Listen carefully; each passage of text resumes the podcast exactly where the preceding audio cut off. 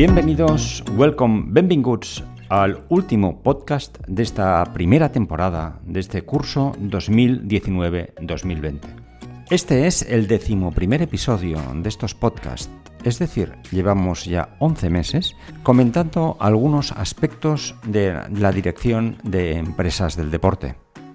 Para clausurar esta primera temporada de este curso 2019-2020, hemos invitado al profesor Joan Antón Camuñas. Es experto en la dirección del deporte a alto nivel y con él compartiremos algunas ideas acerca del futuro del deporte. El entorno está cambiando y necesitamos un experto que nos ayude a leer qué es lo que puede llegar a venir. El doctor Joan Antón Camuñas fue eh, presidente de la Federación Catalana de Vela desde el año 1993 al 2000, año en el que fue nombrado secretario general del deporte de la Generalitat de Cataluña. Joan Antón es doctor en Derecho por la Universidad de Montpellier, licenciado en Ciencias Empresariales y máster en Dirección de Empresas por ESADE. También es licenciado en Filosofía y Letras por la Universidad de Barcelona y es presidente y fundador de CRS Consultores, empresa a la que ha dedicado 28 años y sigue al frente. Con él vamos a compartir los próximos minutos de este podcast que espero que sea muy interesante para todos. Joan Antón, bienvenido a este podcast. Muchas gracias por estar con nosotros en este último podcast de este curso y es un honor tener una persona con tu experiencia y con tu conocimiento. De todas las experiencias que has vivido en el mundo del deporte, ¿cuál crees que te ha enriquecido más? ¿Qué experiencia es la que más te ha enseñado en el mundo de la gestión del deporte en tu vida profesional? ¿Nos podrías compartir esta primera pregunta de situación? Bien, primero de todo, muchas gracias, Xavier, por tus palabras, siempre cariñosas, siempre amables. Mira, vamos a ver, eh, yo creo que todas y cada una de las actividades que he podido realizar en el mundo del deporte ha cumplido una función. Eh, ser deportista, pues es la primera, mm, yo diría que es uno de los primeros elementos que te condicionan después para hacer otras cosas en el mundo del deporte, conocerlo por dentro. Trabajar en clubs, exactamente lo mismo. en el mundo de la federación conoces totalmente un deporte muy a fondo. Y desde la Secretaría General del Sport, pues tocas todos los rincones, todas las teclas, todas las modalidades, todos los niveles, vives todos los problemas y sientes la proximidad en todos ellos, ¿no? En todas, para mí, el eje fundamental ha estado siempre eh, la visión, ¿no? Es decir, ¿qué quieres conseguir en aquello que estás haciendo? Y después, ver cómo lo quieres hacer, es decir, cuáles son tus formas de gestionar. Y todo ello eh, realmente soportado en aquellos valores en los que tú crees y, y quieres transmitir.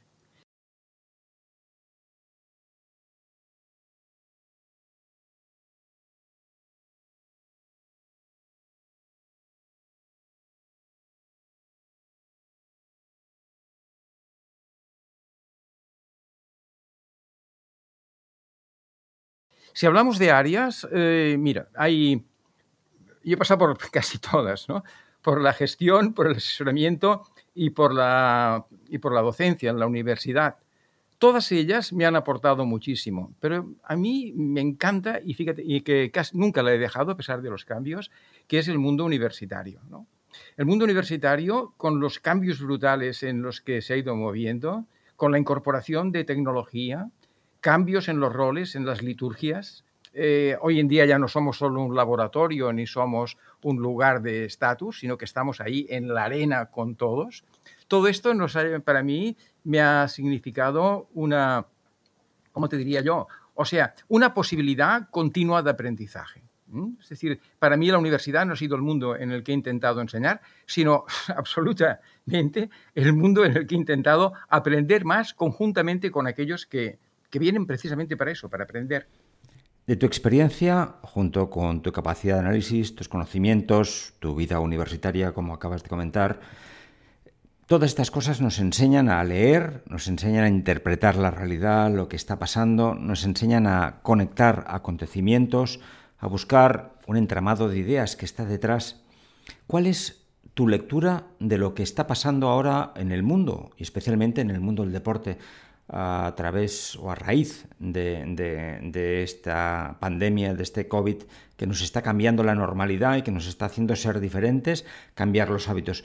¿Cuál es tu interpretación de todo esto? Mira, mm, yo veo que lo que estamos teniendo en estos momentos y lo que estamos viviendo es una enorme lección de humildad, es una necesidad de, asumir retos, pero no solamente ante el mundo del deporte, sino ante los grandes eh, problemas que se plantean en el planeta y que posiblemente hasta ahora no habíamos tenido excesivamente en cuenta. Eh, creo que también dentro del mundo del deporte hay que distinguir diferentes elementos. Por una parte, lo que están haciendo y lo que van a hacer las administraciones, y por otra parte, lo que hace la gente, lo que hacemos la gente cuando estamos intentando hacer nuestra actividad deportiva. Eh, creo que lo más valioso está precisamente en la gente, en las personas. Esta capacidad de romper mitos, esta capacidad de generar autoconfianza en nosotros y en los demás esta asunción total de aprender continuamente y sin miedo, este intento de reinventarnos cada día. Esto es lo que está haciendo el mundo del deporte, es lo que está haciendo la, actividad privada del deporte y es lo que estamos haciendo en las universidades. Y luego por parte de las administraciones lo que hay es miedo, un miedo tremendo, ¿no? O sea, eh, un intento, eh, un desconocimiento general, es decir, hay una enorme ignorancia, cosa que es normal, porque estamos ante elementos desconocidos, pero el miedo que la acompaña yo creo que muchas veces juega malas pasadas. Y entonces lleva a intentos de salvar los muebles, hacer las cosas rápidamente porque toca hacerlo, y sobre todo a reacciones de sobrecontrol, de hipercontrol, eh, que se está contagiando de lo que sería un tratamiento de la salud y de la mejora de la salud eh, que nos ha quedado alterada a un miedo y un intento a salvar la economía al precio que sea. Esto es lo que estamos viviendo hoy. Es decir, eh, problema para detectar las causas de una pandemia, las formas de tratarla, pero al mismo tiempo con la angustia y la tensión que desde las administraciones y las grandes organizaciones se tiene para intentar salvar la economía al precio que cueste. Y es posible, muy posible, que este precio pueda ser muy alto, pero en estos momentos yo diría que no importa especialmente, se quiere salir adelante. Entonces, esto yo creo que es uno de los puntos para mí más difíciles. John estás introduciendo como conceptos muy distintos, ¿no? Estás hablando de valores, estás hablando de humildad, estás hablando de aprendizaje y por tanto de universidad, estás hablando de, de miedo, estás hablando también del miedo que tienen las administraciones para dar esos pasos ¿Cuáles crees tú que son los puntos, los puntos fuertes, si quieres, en los que tenemos que, apoyarnos para poder construir un futuro en el mundo del deporte? Mm, llegaremos a los puntos fuertes y los débiles después. Pero déjame, eh, Xavier, que haga un análisis previo. Muchas veces cuando estamos hablando del sector del deporte, eh, distinguimos dos grandes dimensiones. ¿no? Una que sería la arena, el lugar donde se practica el deporte, y otra que es la grada, que es donde hay espectadores. ¿no? Esto tiene pues, muchísimos posibles escenarios, pues a veces, a veces tenemos una grada enorme, enorme, muy tecnificada, muy sofisticada y prácticamente no hay grada, es decir, no hay espectadores que lo vean, sino que es para el uso y disfrute del propio actor. Y en otras ocasiones lo que tenemos es una grada enorme. ¿eh? La grada ha cambiado muchísimo en estos años por la tecnología. Hoy en día la grada real es pequeña, ¿eh? La grada importante es la grada virtual, es la que nos obliga a cambiar horarios, cambiar escenarios, etcétera, etcétera. Pero al mismo tiempo, esta grada virtual que requiere eh, tecnología también requiere escenarios. Es decir, cuando ahora vemos partidos de fútbol por televisión en los cuales hay una especie de escenario detrás en el que intenta simular los sonidos y, las, eh, y las, mm, la visión de una grada, pues bueno, esto quiere decir que, que aquí tenemos un problema, ¿no? Entonces están haciendo, yo diría que, por otra parte, bastantes pegotes, ¿no? Para intentar salvar el corto plazo. Es decir, todos estos cambios en las competiciones deportivas que se están generando ahora, pues, corriendo con una prisa enorme, con una preparación deficiente, y con partidos cada día, etcétera, etcétera, bueno, pues todo eso a lo que nos lleva es a intentar salvar el corto plazo. ¿eh? Pero es, queda mucho por hacer eh, precisamente en el largo plazo. Es decir, esto lo podemos salvar este año, pero a partir del año que viene, ¿cómo lo vamos a hacer? Porque es evidente que no se va a poder hacer así.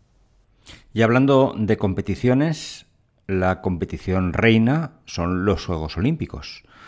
¿Tú crees que van a ser distintos? ¿Van a ser distintas también las competiciones federativas? Todo el marco competitivo, ¿cómo va a cambiar? Me gusta mucho eh, la reflexión que desde hace tiempo ya viene haciendo el Comité Olímpico Internacional, ¿no? que es eh, cómo podemos mover una competición posiblemente la más importante del mundo, que son los Juegos Olímpicos, cómo podemos desescalar el gigantismo y los eh, cambios de escenario y las inversiones tan potentes que se han requerido durante estos años para intentar hacer algo más sostenible, que en el fondo es un gran objetivo de Planeta y de las organizaciones internacionales tipo UNESCO, ONU, etcétera, etcétera. ¿no? Entonces, eh, este mensaje del CIO creo que debería ser tenido en cuenta en todos los ámbitos del deporte.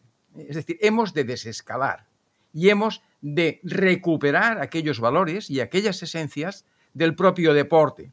Es decir, cuando pasamos al espectáculo, posiblemente estamos generando otras muchas cosas, además de lo que entendemos por deporte.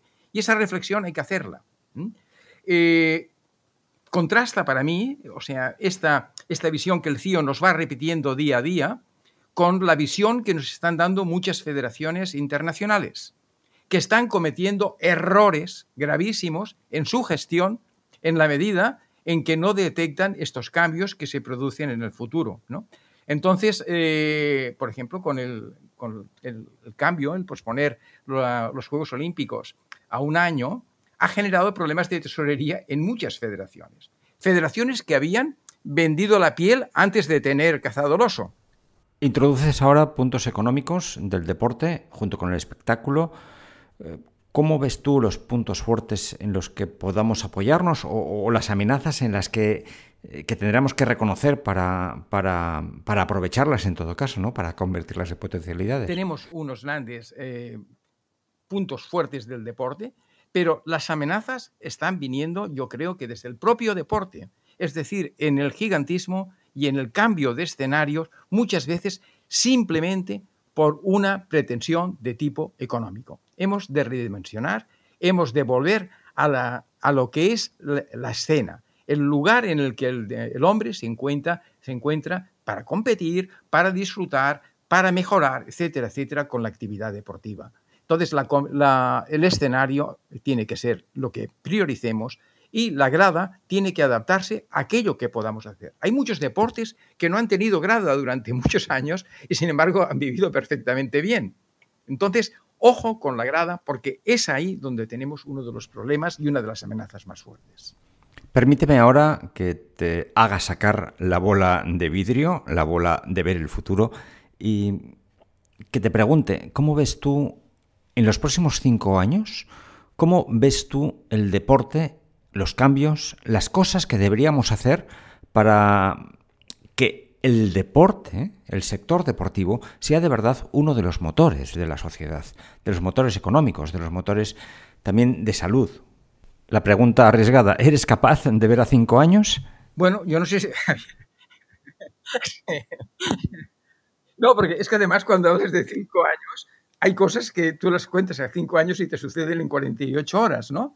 Por ejemplo, no sé, mira, eh, así en confianza y entre nosotros, ¿no? Yo no podía pensar hace un año que estaríamos utilizando Zoom para impartir las clases en la, universidad. Es decir, yo no lo pensaba. Sin embargo, hay un momento en el que dices, oye, a por todas, ¿no? O sea, voy a quedar yo por no dar Zoom, no faltaría más, pues Zoom.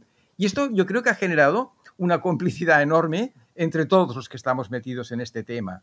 Es decir, yo nunca me he sentido más feliz que cuando he estado con mis alumnos este año resolviendo problemas de, la plataforma, en la cual todos éramos personas que lo que queríamos era, aprender. Se nota que eres un profesor de la universidad, que vive en la universidad y que la universidad es eso, una comunidad de aprendizaje, ¿no? un sitio donde aprendemos unos de otros. La última pregunta que quería hacerte, porque ya llevamos casi un cuarto de hora y tenemos que terminar este programa, era sobre qué pilares crees que deberíamos fundamentar el futuro. cuáles son las habilidades, las competencias que debemos generar nosotros, en la gente que nos rodea, para que el futuro del deporte sea sólido. Esta comunidad de aprendizaje para mí es fundamental. Y yendo ya a tu pregunta concreta, los pilares en los que debe basarse eh, este futuro más inmediato. ¿no? Yo primero diría que nos hemos de transformar sobre todo, más que, además es que esto lo explicamos en las clases, ¿eh?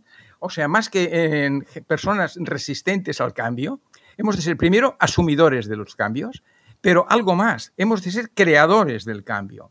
Es decir, el, gran reto y la, la gran solución para el futuro es crear el cambio. Nada va a volver a ser como fue ayer. Siempre, en todos los grandes cambios que ha habido en el mundo, en la sociedad, el cambio de paradigma siempre ha sido para crecer, para crear, para cambiar, nunca para resistir. Entonces, yo creo que el gran reto está en visionar el futuro más que el pasado. Mira, mm, recuerdo ahora un profesor que tuve hace muchos años, ¿eh? hace cerca de 50 años, que nos, explicaba estrategia. ¿eh? Él fue el primer profe de estrategia que yo tuve, eh, José María de Sagarra. Él nos decía que si queremos conducir un automóvil, está bien mirar el retrovisor, pero sobre todo lo que tienes que mirar es el parabrisas y a una cierta distancia. El, retrovisor te puede explicar de dónde vienes y quién viene detrás. Pero si no miras por el parabrisas y no miras lo que tienes delante, eh, bueno, la castaña puede ser increíble e inmediata. Por tanto, siempre hemos de tener la visión nuestra a esos cinco años que tú dices, Javier. O sea, cinco años sobre delante, nuestro y ver qué puede pasar, cuáles son los cambios que se van a operar y entonces visionar esto. ¿no? Y sobre todo diría que otros pilares básicos son la confianza. La confianza. Es decir, pero no la confianza esta ciega de que entre todos lo vamos a, solucionar. No, entre todos no. Vamos a solucionar las cosas con confianza y haciéndolas bien. Y haciéndolas bien aquellos que les toca hacerlas bien y aquellos que saben hacerlas bien. Y ahí es donde se genera esta confianza en la sociedad. Y es lo que se puede generar también de confianza en el ámbito del deporte. Y los valores, es decir, el, pensar que lo que estás haciendo es algo que nos compete a todos y que si compartimos esta confianza y ese conjunto de valores, seguro que tendremos una sociedad mejor. ¿Y por dónde pasa esto? Pues bueno, eh, para mí clarísimo, ¿no? También por eh, la pasión por aprender. Pasión auténtica por aprender. Y la pasión auténtica por aprender es algo que va totalmente ligado a la formación. Por tanto, yo diría que formación a tope. Y formación a tope no quiere decir eh, alumnos y profesores, eh, cada uno por su lado, unos enseñando y otros aprendiendo. No. Transformando más la universidad en una comunidad de, de aprendientes. Transformando la universidad en, en un lugar de pasión por aprender, cada uno con lo que sabe, cada uno con lo que puede aportar, cada uno con sus experiencias, pero eh, totalmente comprometidos en intentar mejorar nuestra sociedad y a nosotros mismos. Y eso sería un poco mi visión de los próximos años. Tenemos que terminar aquí esta entrevista con el profesor John Antón Camuñas, que nos ha dibujado los puntos clave de las personas que forman, que conforman el mundo del deporte que conforman el futuro del mundo del deporte. Y con esto terminamos ya casi este podcast. Nos ha hablado de valores, de humildad, de aprendizaje, de universidad, de pasión por aprender, de miedo que luego se transforma en confianza, de visión, de arena, de grada, de administración, de persona. Han salido multitud de conceptos que ahora nos toca a nosotros poner en orden después de de oírle al profesor Camuñas. Con esto vamos terminando ya este podcast, son 20 minutos. Eh, esperamos que esta primera época, esta primera temporada, vamos a como las series de podcast, estos 11 primeros os hayan servido para reflexionar diversos temas y nos emplazamos para el próximo curso. En octubre, Dios mediante, empezaremos el nuevo curso y ahí estaremos. Ahí os esperamos o bien en las aulas o bien en contacto a través de la red o bien a través de estos podcasts para mantener el contacto, para mantener la formación, para mantener una cierta amistad, una cierta colaboración y para que siempre seáis bienvenidos. Hasta pronto, feliz verano y cuidaros. Buena salud.